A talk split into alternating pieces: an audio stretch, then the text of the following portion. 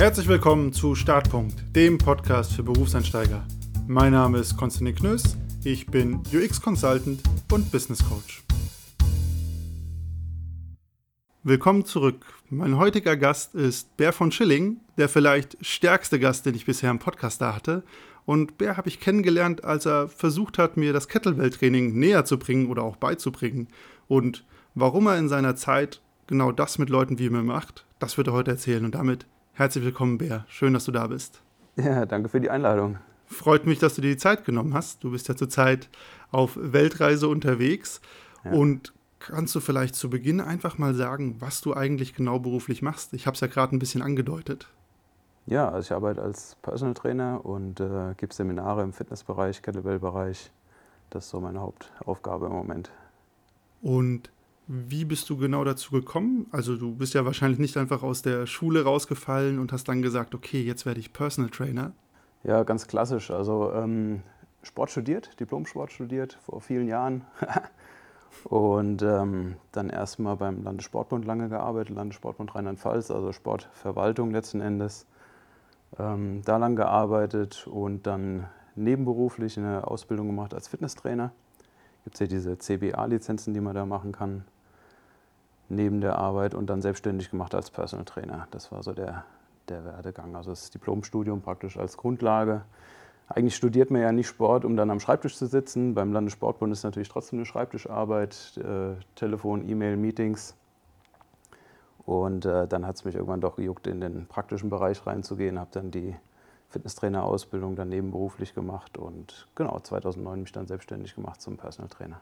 Du hast es ja gerade gesagt, so man studiert Sport nicht, um am Schreibtisch zu sitzen. War das für dich schon so eine Entscheidung, die du direkt zu Anfang hattest, als du Sport studiert hast, dass du gewusst hast, okay, ich bin hier nicht der Typ für einen Schreibtisch, ich brauche irgendwie was, einen Job, wo ich was machen kann, wo ich was tun kann?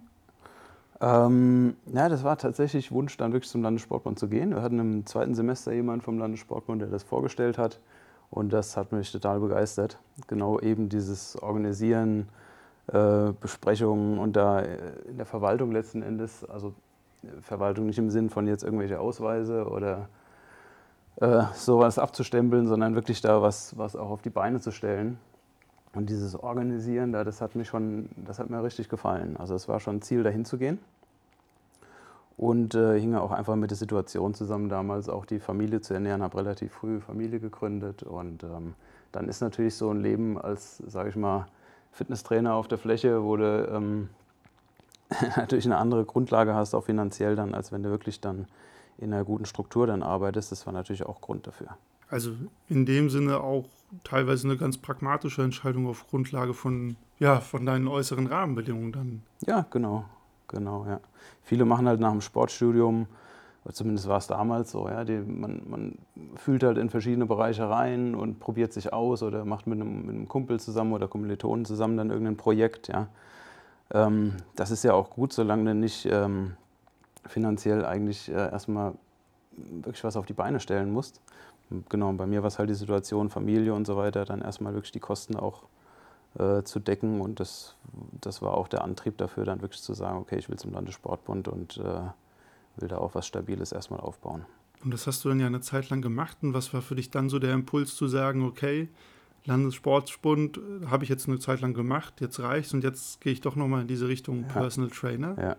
ja, das war genau das, dass man sagt, okay, warum hast, warum hast du mit dem Sport angefangen? Was ist so deine Leidenschaft? Ja? Und das ist, denke ich, was auch alle Fitnesstrainer und Personal Trainer letzten Endes verbindet. Ja? Du willst halt deiner Leidenschaft folgen, ja. Sport ist das, wo du eigentlich, was in deiner Freizeit dich für interessierst, was in der Freizeit drüber liest, was in deiner Freizeit machst. Und dann damit dann Geld zu verdienen, ist natürlich eine perfekte Kombination letzten Endes. Also mit der Leidenschaft, ja, mit dem, was man eh ähm, weitergeben will, wo man für brennt, dass man das weitergibt dann auch und äh, damit letzten Endes einen Unterhalt verdient. Das ist eine richtig coole Kombination und ich denke, dass das eint letzten Endes alle, die in den Sportbereich einsteigen möchten. Das kann ich mir sehr gut vorstellen. Ja. Und war das für dich dann so ein Prozess? Du warst beim Landessportbund und hast mhm. dich dann so langsam wieder gefragt, okay, was ist eigentlich meine Leidenschaft, wofür brenne ich? Oder war es dann mehr so, dass du gedacht hast, okay, ich mache das jetzt eine Zeit, ich muss pragmatisch sein und es passt ja auch und hast das zurückgestellt? Also wie hat sich das so bei dir dann entwickelt? Ähm, bin da reingesprungen, habe einfach komplett diese A-Lizenz gebucht. damals. Also es sind dann mehrere Module mit Ernährung, mit Rückentrainer, mit allem drum und dran. Und ähm, es sind einige Wochenenden, die man da macht. Wochenendseminare mit nochmal Hausarbeit schreiben und Praktikum vier Wochen und so Sachen. Habe mich da einfach komplett angemeldet fürs Komplettpaket. Habe gesagt, jetzt, jetzt mache ich das einfach. Also es war nicht so nach und nach. Man kann ja das auch nach und nach angehen, sowas. Ich habe einfach komplett das, das Paket gebucht, habe gesagt, okay, jetzt, jetzt mache ich das und dann mal schauen, was draus wird. Und ähm, das ist schon ganz interessant, was einem auch die Leute so entgegnen, wenn man so in diese Fitnesstrainer-Ausbildung rein, reinspringt. Ja. Ähm, jeder hat so seine eigenen Versionen davon, wie ein Fitnesstrainer Geld verdient, was der für ein Leben hat. Ja.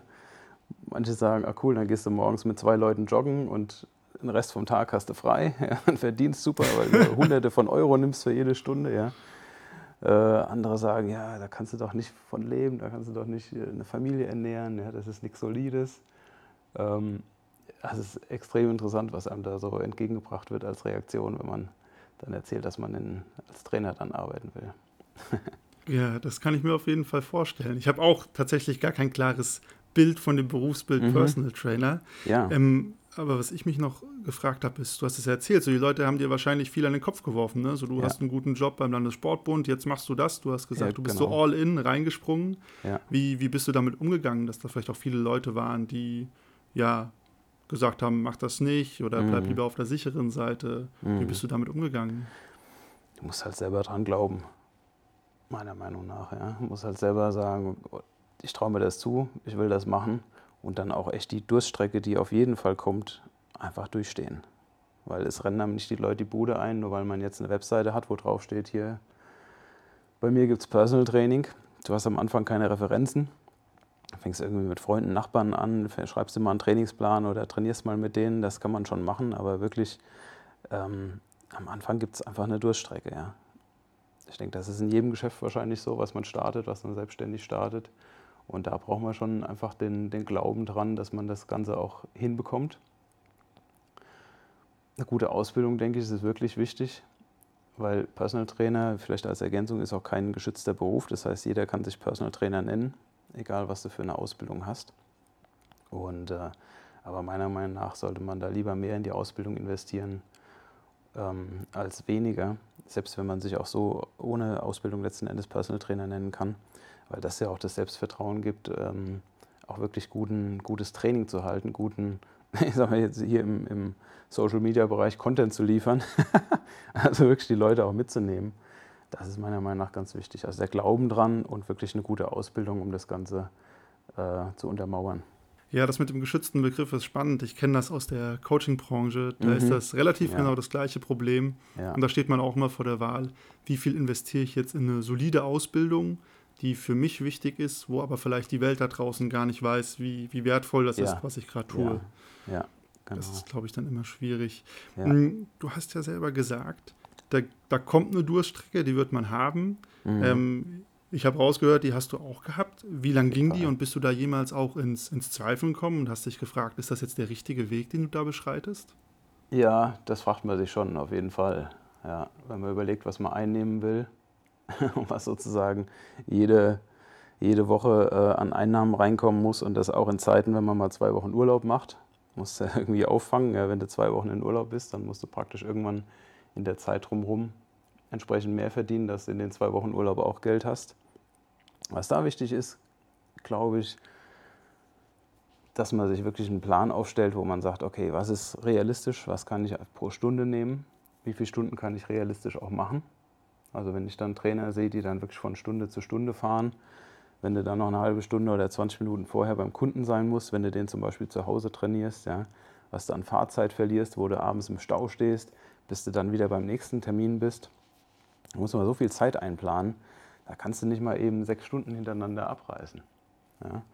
Und das realistisch auszurechnen und sich wirklich so einen klassischen Businessplan zu machen, wo ich sage, okay, die Stunden kann ich wirklich geben, das kann ich berechnen und dann kommt auch das und das Einkommen bei raus, ja, abzüglich Steuer, abzüglich allem drum und dran, Krankenkasse und so weiter, sich das wirklich mal auszurechnen und zu sagen, okay, es ist realistisch, es kann auch funktionieren. Wenn man da rechnerisch schon nicht auf ein, auf ein äh, gutes Einkommen kommt, wo man sagt, das, das passt für mich, dann kann man auch nicht das Zutrauen dazu finden, meiner Meinung nach. Ja, also das ist ganz wichtig, da nicht irgendeinem Traum nachzurennen, der da irgendwo in den, in den Wolken hängt, sondern das Ganze mal auf Papier runterzubringen und wirklich zu sagen, so viele Stunden kann ich die Woche geben. Das ist das Einkommen. Dann fallen an Weihnachten Stunden weg, dann fallen im Sommer Stunden weg, weil die Kunden im Urlaub sind. Dann gibt es irgendwann Fasnacht, da fallen die Stunden weg. Ja.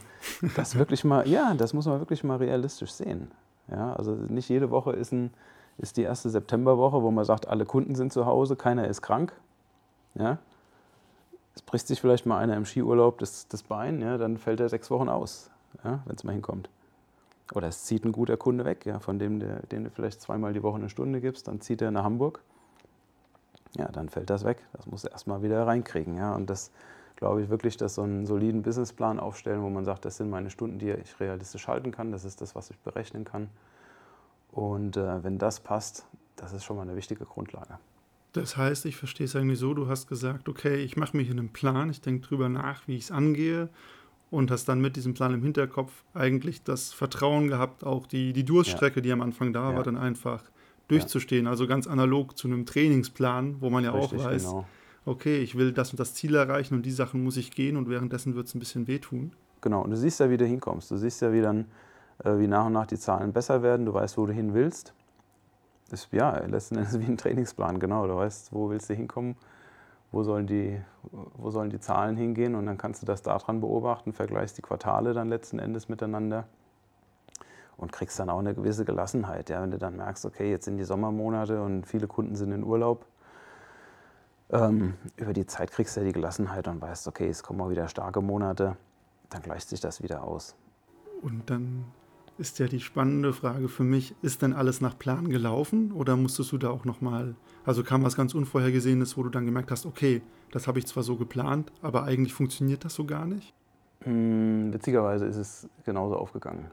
Ja, ist genauso aufgegangen. Also auch mit, äh, ich habe mir freie Tage dann eingeplant, weil ich gesagt habe, äh, an, an den Tagen will ich nicht arbeiten. Das war bei mir der Freitag. Das ist natürlich Luxus, ja, zu sagen, Freitag will ich nicht arbeiten, also nicht keine Trainings geben. Ja, da habe ich dann andere Sachen fürs Geschäft gemacht, ja, auch da eine, eine Weiterplanung und äh, in den Online-Bereich reingegangen und so. Und äh, witzigerweise ist das wirklich äh, dann so aufgegangen über die Zeit. Ja, natürlich nicht direkt im ersten, zweiten, dritten Jahr, aber langfristig waren dann genauso die, äh, die Zeiten auch. Ja. Was anderes ist, wie sehr zerpflückt man sich den Tag mit Terminen sozusagen. Ja gebe ich morgens schon eine Stunde, dann wieder um 11, dann wieder um 3 und eine um 19 Uhr. Ja. Ähm, das ist natürlich auch was, wo man versuchen kann, die Stunden möglichst äh, blockweise dann zu legen. Und äh, letzten Endes gibst du ja als Selbstständiger dann vor, ich arbeite von, 14, äh, von, von 16 bis 21 Uhr. Ja, und freitags eben nicht, Montag bis Donnerstag von mir aus. Ja, Wochenende Seminare, wie auch immer. Und das geht auch wieder nur mit dem Plan. Wenn man da reinstolpert und sagt, okay, ich nehme die Termine an, wie die, wie die Kunden anfragen, ja, dann hast du halt auch eine Woche, die so aussieht, so zerpflückt, wie du es selber eigentlich gar nicht wolltest. Ja. Von daher denke ich, der, mhm. der Plan, wie beim Trainingsplan, der kommt wirklich immer als erstes und dann gleicht sich die, die Realität eigentlich diesem, diesem Plan dann an. Ja. Ich finde auf jeden Fall deine Perspektive super spannend, weil du ja gesagt hast, so, du hast den Plan gehabt und der ist genau aufgegangen und dann kam im Nebensatz, in den ersten ein, zwei, drei Jahren hat es vielleicht noch nicht 100% gepasst. Absolut. Also da finde ich spannend, dass du den zeitlichen Rahmen für diese Planerfüllung auch also angemessen groß gesetzt hast und wahrscheinlich nicht mhm. gedacht hast, okay, in zwei Monaten klappt schon alles genauso, wie ich es mir vorstelle. Ja, auf jeden Fall. Auf jeden Fall. Am Anfang, du nimmst jeden Termin, den du bekommst natürlich. Ja habe alles ausprobiert. Ich habe Kurse gegeben am Rheinufer, wo ich die Kettlebells, da die Eisengewichte ins Auto eingeladen habe, bin da hingefahren mit Parkplatz suchen, alles drum. Und ich will drum und dran, will gar nicht wissen, wie lange das alles gedauert hat. Dann zwei Kurse gehalten, dann wieder alles eingepackt, wieder nach Hause gefahren, die Kettlebells wieder in den Keller geräumt und so weiter. Du machst klar alles, ja. An irgendwelchen Tagen von der Krankenkasse was arbeiten für, für wenig Geld. Du versuchst ja auch dich bekannt zu machen. Du brauchst die Übung auch, ja das ist so wichtig dann auch mit Gruppen arbeiten, mit, mit Leuten arbeiten, da die richtigen Rückfragen stellen, wenn du ein Erstgespräch mit dem Kunden hast. Und das geht natürlich nicht, wenn man dann sagt, ja, nee, ich fange erst um 16 Uhr an. Das Aber das war von Anfang an das, das äh, Fernziel sozusagen, dass wirklich ähm, zu, zu bündeln letzten Endes, weil ich das Gefühl habe, dass viele Personal Trainer ähm, sich da ein Stück weit einfach auch zerpflücken lassen oder da das, ja, man muss es selber steuern, meiner Meinung nach. Ja. Und das kann man natürlich nur erreichen, wenn man auch schon einen gewissen Stand dann in der, in der Branche hat. Das geht natürlich nicht zu einer Anfangszeit, das ist klar. Ja. Mhm.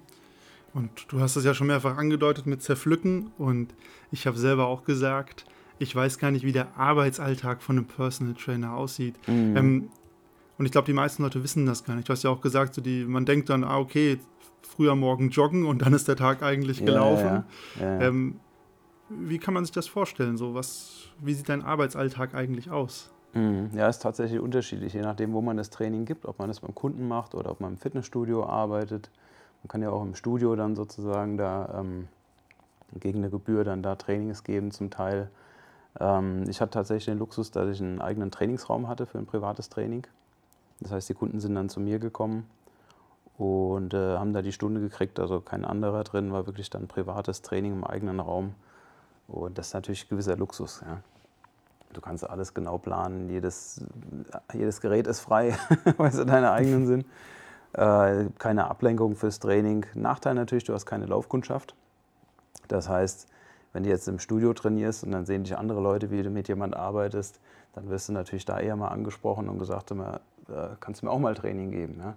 Das hast du natürlich dann nicht. Wenn du einen eigenen Raum hast, dann ist natürlich diese Außenwirkung, diese, diese Laufkundschaft, sage ich mal, wenn andere dich beobachten, natürlich dann nicht so gegeben. Ja? Also hat Vor- und Nachteile. Für mich war es perfekt.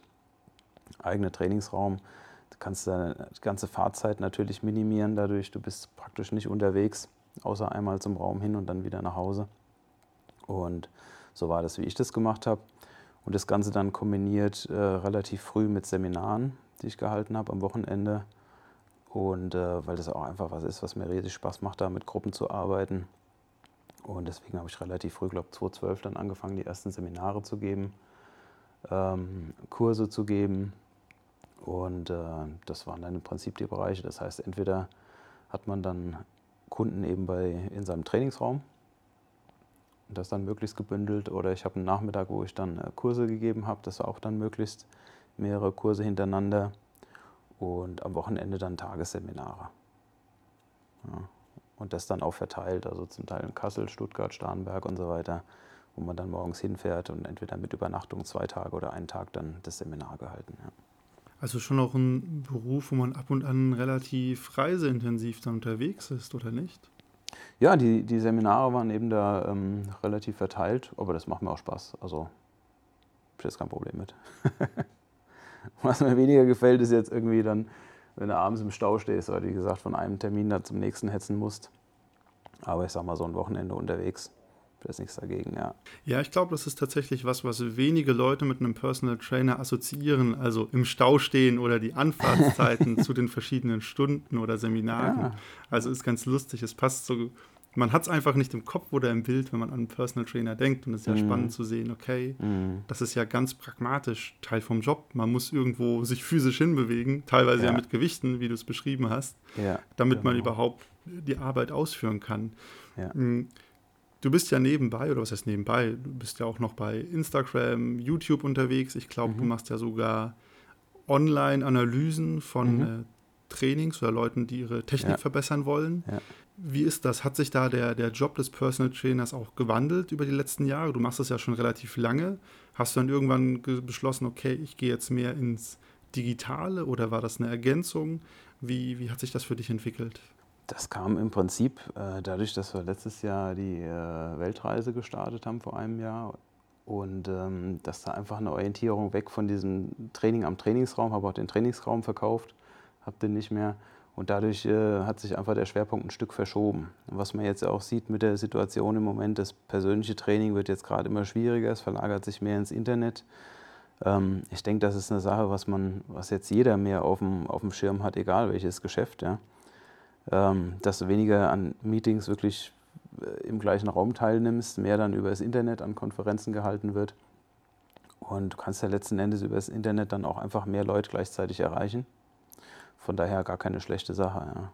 Und das habe ich jetzt vor ein paar Jahren schon angefangen. Und ähm, ja, mal schauen, wo es hinführt. Ja, auf jeden Fall sehr cool. Aber sicher auch was, was relativ zeitaufwendig ist, neben Trainings und Seminaren. Ja. Also gerade Insta oder auch YouTube. Das ist ja schon ja. Aufwand, den Content da zu befüllen, oder nicht? Ja, auf jeden Fall. Auf jeden Fall. Das ist auch letzten Endes eine Übungssache, dass man äh, herausbekommt, was für Themen will man besprechen. Ähm, ich sag mal so, über die Seminare, in dem Moment, wenn du Seminare hältst, dann hast du sowieso äh, verschiedene Bausteine, die du die du letzten Endes weitergibst. Und das sind Sachen, die kann man auch, äh, kannst sozusagen Tag und Nacht abrufen. Ob du das dann in die Kamera reinsprichst oder ob du das auf dem Seminar weitergibst, das sind auch immer wieder die gleichen Fragen, die von den Leuten kommen, die gleichen Themen, die die Leute interessieren ähm, und letzten Endes auch weiterhelfen. Von daher ist es, finde ich es jetzt nicht besonders schwierig, da äh, Themen rauszufiltern oder rauszufinden, die man da bespricht. Einfach weil das über die Erfahrungen von den Seminaren dann, du weißt einfach, was, was sind die meisten Fragen, was sind die Fragen, die die Leute interessieren. Und darum geht es ja letzten Endes ja, dass du über diesen Online-Content da weiterhilfst und ähm, den Leuten da Inhalte bietest, mit denen sie wirklich praktisch was anfangen können. Ja, auf jeden Fall. Sehr cool und auf jeden Fall auch sehenswert für alle, die noch kein Video von dir gesehen haben. Danke. Und du bist ja auch, wenn ich richtig informiert bin, das fand ich super spannend, Kettlebell Europameister und sogar auch mal Weltmeister gewesen, richtig? Ja, genau, genau. Ja, das war relativ früh eine, was mit dem Personal Training angefang, angefangen hat, dieses Kettlebell-Training, wo ich einfach geschaut habe, was machen andere, andere Personal Trainer, was, was macht man in den USA, um seine Kunden äh, zu trainieren. Und dann bin ich äh, 2009 über die Kettlebell gestolpert. Also so ein Eisengewicht mit Griff dran, mit dem man so Schwungübungen machen kann und was richtig anstrengend ist, richtig auf Pumpe und Muskulatur geht. Also ein sehr umfassendes Training, jetzt nicht nur reines Muskeltraining, nicht nur reines Ausdauertraining, sondern eigentlich für mich die perfekte Mischung. Und äh, dann bin ich da ziemlich intensiv reinge, äh, eingestiegen in den Kettlebell-Sport. Das ist auch ein Wettkampfsport. Habe viele Seminare gemacht, war viel im Ausland dafür, um das zu lernen. Der kommt ursprünglich aus Russland, dieser Wettkampfsport. Das heißt, man muss auch von den Russen im Prinzip lernen, wenn man da aus erster Hand äh, das Wissen haben will. Habe dann lange auch unter einem russischen Kettlebell-Champion dann trainiert und äh, da auch die Wettkämpfe gemacht. Und das ist witzigerweise, obwohl das 2009 so gut wie noch keiner oder sehr unbekannt war in Deutschland, ist auch tatsächlich dann im, bei mir im Personal Training und Seminarbereich einer der, der Standpunkte geworden oder Stand, Standbeine letzten Endes geworden. Ähm, das ist auch interessant wenn man jetzt in den Beruf einsteigt, wenn man nochmal zurückdenkt an den Anfang vom, vom Gespräch, mit was mache ich mich selbstständig? Ja? Sage ich jetzt, okay, ich biete alles an. Ja? Ich mache Muskelaufbau, ich mache Fettabbau, ich mache Rückentraining, ich mache äh, Seniorentraining, ich mache Kindertraining. Also ich bediene einen Kunden mit allen möglichen Bereichen. Ja? Oder sage ich, mein, mein Schwerpunkt, meine, meine Expertise ist letzten Endes in einem speziellen Bereich und da bin ich auch wirklich gut. Ja, also wenn jemand, der zum Beispiel aus dem Handball kommt und Kraftsport macht und sagt, okay, ich mache Konditions- und Kraftsport für Handballer und da bin ich richtig gut. Ja. Und wenn einer sagt hier, ich will Marathon laufen, dann sage ich, geh lieber woanders hin, ich mache Handballer stark. ja, als Beispiel. ja. Und das finde ich so interessant, ja, dass man letzten Endes in der Nische, wo man sagt, das ist genau mein Ding.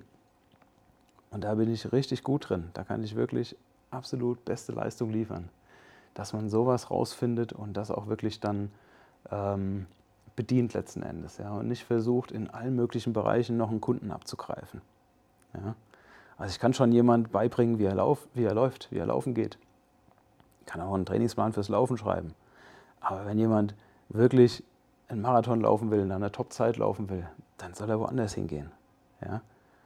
Auf der anderen Seite, wenn jemand Kettlebell-Training lernen will, dann ist das einfach die Adresse, dann weiß ich genau Bescheid, dann habe ich die Erfahrung, das ist einfach, das wird top. Ja?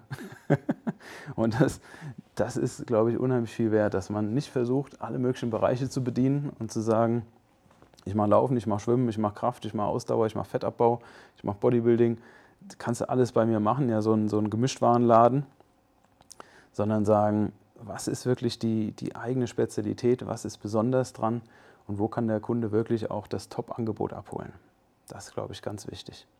Das finde ich auf jeden Fall einen sehr spannenden Gedanken, diese Frage nach dem, was ist mein Fokus und was ist auch ja. meine Stärke. Also man kann ja, ja, auch viele Stärken haben, du hast es ja, ja. auch gerade beschrieben, aber sich dann zu entscheiden, gehe ich A oder B Und nicht verliere ich mich auf dem Weg, weil ich versuche, irgendwie alles so ein bisschen zu machen. Ja, genau.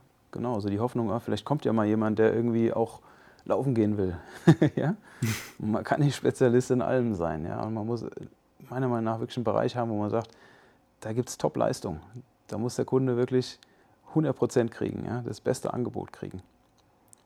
Ja, wenn du eine Firma hast, die macht Fliesen legen, Dachdecken, Fenster einbauen, streichen und äh, Gas, Wasser, ja, und du sagst, du willst dein Wohnzimmer streichen, ja, und die haben das so als einen Punkt von zehn Punkten auf der Website, jetzt mal bildlich gesprochen, und du hast eine andere Firma, die sagt, wir streichen Wohnzimmer.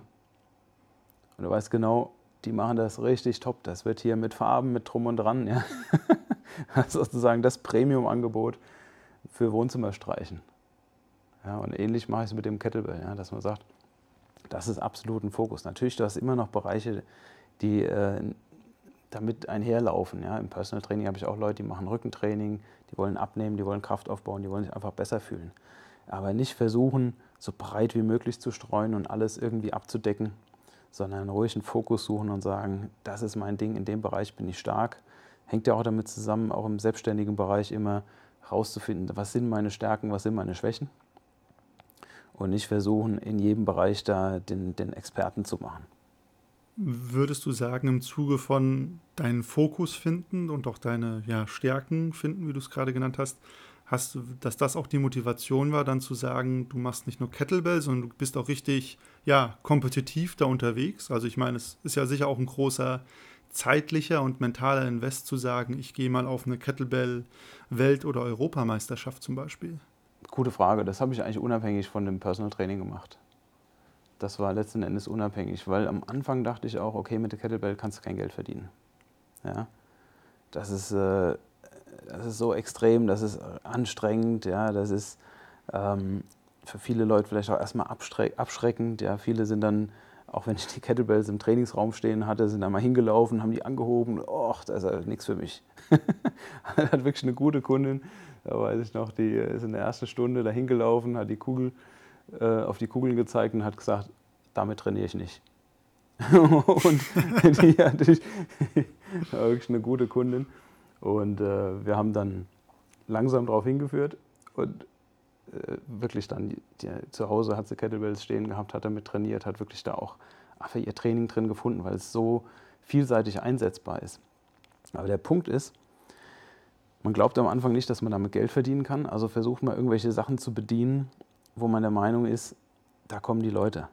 Ja, wenn ich jetzt da groß Fettabbau hinschreibe oder keine Ahnung was, dann kommen die Kunden, anstatt zu sagen, was kann ich denn eigentlich gut und sich dann die Kundschaft suchen.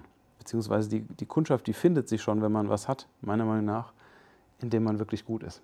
Ja, also das, das wäre eher mein Weg und auch, auch ein Stück weit Rat auch an Personal Trainer oder Leute, die da in den Bereich gehen wollen.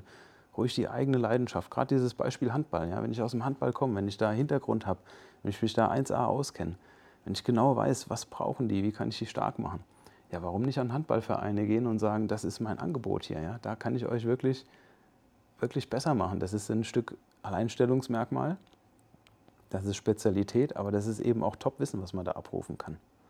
Und die Kundschaft wird sich dann schon finden. Das finde ich eigentlich einen ganz spannenden Satz. So, es wird sich dann schon finden. Also solange man sich darauf zurückberuft, was ja. die eigenen Stärken und auch die eigene Leidenschaft ist. Und das ist ja durchaus was, das muss man sich als Selbstständiger, aber sollte man sich wahrscheinlich in jedem Job überlegen, ne? wofür brenne ich und was mhm. mache ich ja eigentlich den ganzen Tag und, und stehe ich dahinter. Ich glaube, du hast es ja beschrieben, bei dir ein bisschen mehr Handlungsdruck, weil sonst kommen keine Kunden. Ja. Aber generell ist das ja, glaube ich, was, was in jedem Beruf empfehlenswert ist zu wissen, was ist meine Leidenschaft, was ist meine Stärke. Und auch wenn man Stärken ausbaut, auch als Angestellter, kann das ja, ja. dazu führen, dass man dann eher aufsteigt in einem, in einem Job oder der Firma, einfach weil man so gut in einem gewissen Feld ist oder halt besser ja. als andere. Ja, bestimmt. Ja. Ähm, was ich noch spannend finde, der Podcast hier ist ja vor allem für Berufseinsteiger und meine Erfahrung ja. ist, dass viele Berufseinsteiger gerade am Job beginnen, dann ist der Job, ich muss viel machen, ich muss viel arbeiten und es wird darüber hinaus aber gerne vergessen, sich fit zu halten und auch Sport zu machen. Das fällt komplett hinten runter. Und ich habe ja auch viel mit Leuten zu tun, die ja klassische Büroarbeiter sind Mhm. Was sind denn da so deine großen Tipps für Leute, die gerade in den Job kommen, die vielleicht sich fit halten wollen? Was würdest du denen empfehlen, was sie tun sollen? Ja, Ähm, klar, als Trainer hat man vielleicht einen anderen Blick darauf, wobei ich auch vorhin gesagt habe, auch zwölf Jahre im Büro gearbeitet, Vollzeit. Und ich kenne es sehr gut, wie, äh, wie schwierig das ist, ein äh, Training neben Familie, neben Vollzeitjob und so weiter, anderen Hobbys noch unterzubringen. Und habe auch alles ausprobiert. Habe vor der Arbeit versucht, mein Training zu machen, habe versucht, in der Mittagspause zu trainieren, nach der Arbeit trainiert. Ähm, also habe da wirklich äh, auch alles, ja, wirklich voll aus der Angestellten-Sicht sozusagen auch durchgemacht. Mit äh, Keksen und Kaffee, die dann bei der 14 Uhr Besprechung auf dem Tisch stehen, wo man dann doch geneigt ist, dann wieder zuzugreifen. Ähm, also meiner Meinung nach muss man auch da wieder nach einem Plan gehen. Wenn man nicht vorher schon plant, wann mache ich mein Training, egal ob das morgens ist, ob das eine Mittagspause ist, ob das direkt nach der Arbeit ist oder abends, wenn man das nicht geplant hat, dann findet es nicht statt. Ja, also wenn ich direkt nach der Arbeit laufen gehen will, ich muss irgendwann die Klamotten ins Auto packen, muss mir das klar vornehmen, muss auch wirklich wissen, wann mache ich Feierabend. Ansonsten funktioniert das halt nicht. Also da ist auch meiner Meinung nach die Planung wirklich oberstes Gebot. Und dann grundsätzlich, das ist auch das, was ich den Kunden empfehle, wenn man mit dem Sport einsteigt, zwei, zwei bis dreimal die Woche Fix-Training machen, also wirklich fest. Nicht versuchen, jeden Tag unmöglich lange Zeiten zu trainieren, sondern gerade wenn man einsteigt, zwei bis dreimal die Woche. Zweimal unumstößlich, das muss absolut stattfinden das dritte Training, wenn man dann sagt, okay, samstags habe ich noch mal Zeit, mache ich das dritte Training, dann kann ich mir auf die Schulter klopfen, kann ich sagen, super, habe drei Trainings geschafft die Woche.